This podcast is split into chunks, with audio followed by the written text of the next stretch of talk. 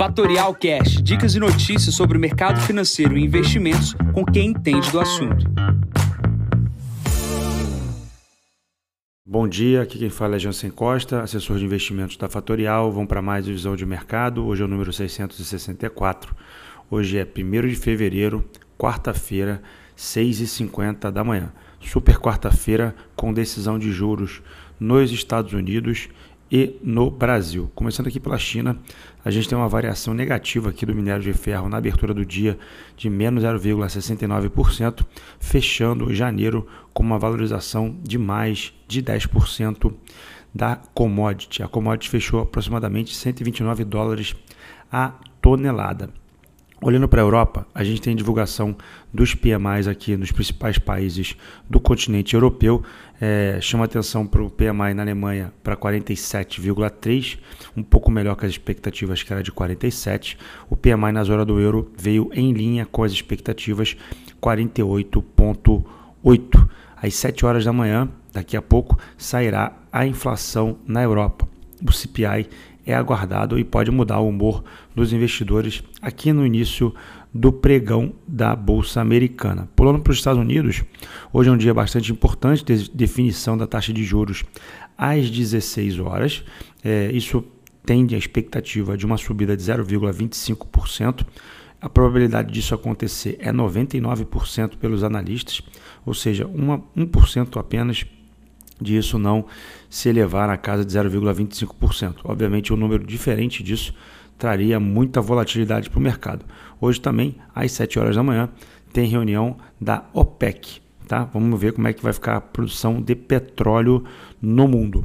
Pulando aqui é, para ainda Estados Unidos, é, durante antes do, do, da decisão da taxa de juros, nós temos muitos dados a serem divulgados no dia de hoje. Serão divulgados nos Estados Unidos dados de emprego, PMI, ISM, estoques de petróleo e também é, o resultado no final do dia da empresa Meta, né, que é a famosa Facebook. Tá? Um dado importante aqui, a gente teve uma alta esse mês de 38% no Bitcoin. Tá? Aqueles que têm aí moedas virtuais na carteira subiu 38%. Importante lembrar, ninguém está falando sobre Bitcoin. Geralmente quando isso acontece é que, é o melhor momento para fazer aquisição de produtos. Uh, vamos lá, falar sobre o Brasil. A Bolsa Brasileira subiu em janeiro 3,4% em real. O dólar perdeu espaço ao real em 7,3% e as ações que tiveram mais exposição à China nesse período desde outubro para cá subiram 36% contra 4% do Ibovespa, mostrando a força do investidor estrangeiro em, em, em papéis de exportação, principalmente para a China. Minério de ferro subiu só em janeiro 10% e aí ficamos de olho aí para o resultado mais importante que saiu ontem, que foi o resultado de produção de Vale, que veio abaixo das expectativas, tá uma queda de 2% ano contra ano e de 10% de TRI contra TRI. A Vale deu suas justificativas, que foi atraso de projetos, mas veio abaixo do guidance que era projetado para a companhia. O que me chama a atenção no dia de hoje, obviamente publiquei isso no meu, no meu Twitter no meu Instagram no dia de ontem, é a taxa de juros real da NTNB, a Tesouro IPCA, para 2050. Está na casa de 6,5%, um dos maiores juros reais uh, dos últimos tempos aqui no país. O que chama também a atenção é um estudo aqui por parte do Itaú, dizendo que a Selic pode ir a 15 reais, é, 15%, perdão, se forem mexidas nas metas de inflação. Mercado bastante apreensivo aí com questões econômicas. Ontem a Haddad falou junto aos bancos sobre a questão ah, de eles confiarem na sua política econômica. Obviamente, não é só isso que permanece com a taxa de juros mais elevada e, obviamente, a confiança não passa por uma fala simplesmente em uma reunião, isso são atos e ações ao longo do tempo e a gente precisa acompanhar como que isso se dará para os próximos meses. Lembrando que hoje também é taxa de juros aqui no Brasil sendo definida às 18 horas.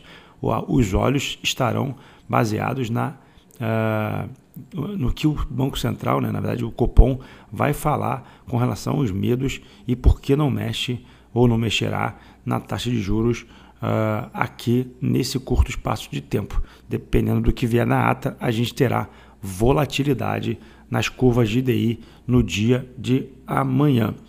Então, é, outra questão importante que vai agitar a semana aqui no Brasil é amanhã a definição da Câmara e do Senado. Senado esse que tinha o Rodrigo Pacheco como o único uh, possível candidato e a movimentação mostra que há uma possível, ainda pequena, remota condição de Rogério Marinho é, tomar o espaço nessa posição. Seria ruim para o governo, porque obviamente seria um Senado na oposição das expectativas do PT.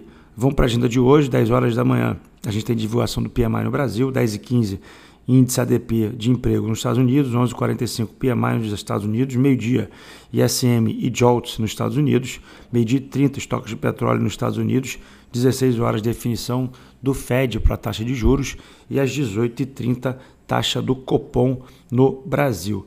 Nesse momento, o S&P opera com 4.075 pontos, cai 0,36%, o dólar vai perdendo espaço para moedas internacionais 101,76, o petróleo cai 0,18%, operando na casa de 85,31 e a gente tem aqui a taxa de juros nos Estados Unidos operando na casa de 3,47 para o título de 10 anos. E o Bitcoin que eu comentei que subiu 38%, operando 23 mil dólares na cotação aqui próximo às 7 horas da manhã. Bom, fico por aqui, desejando a todos uma ótima quarta-feira, uma ótima super quarta-feira. Encontro vocês amanhã para mais um podcast da Fatorial. Bom dia a todos, ótimos negócios. Tchau, tchau. E esse foi mais um Fatorial Cash. Para mais novidades e dicas sobre o mercado financeiro e investimentos, siga a Fatorial no Instagram, @fatorialinvest. Para conteúdos exclusivos, entre no nosso Telegram, Fatorial News Informa. Para saber mais sobre a Fatorial, visite o nosso site fatorialinvest.com.br.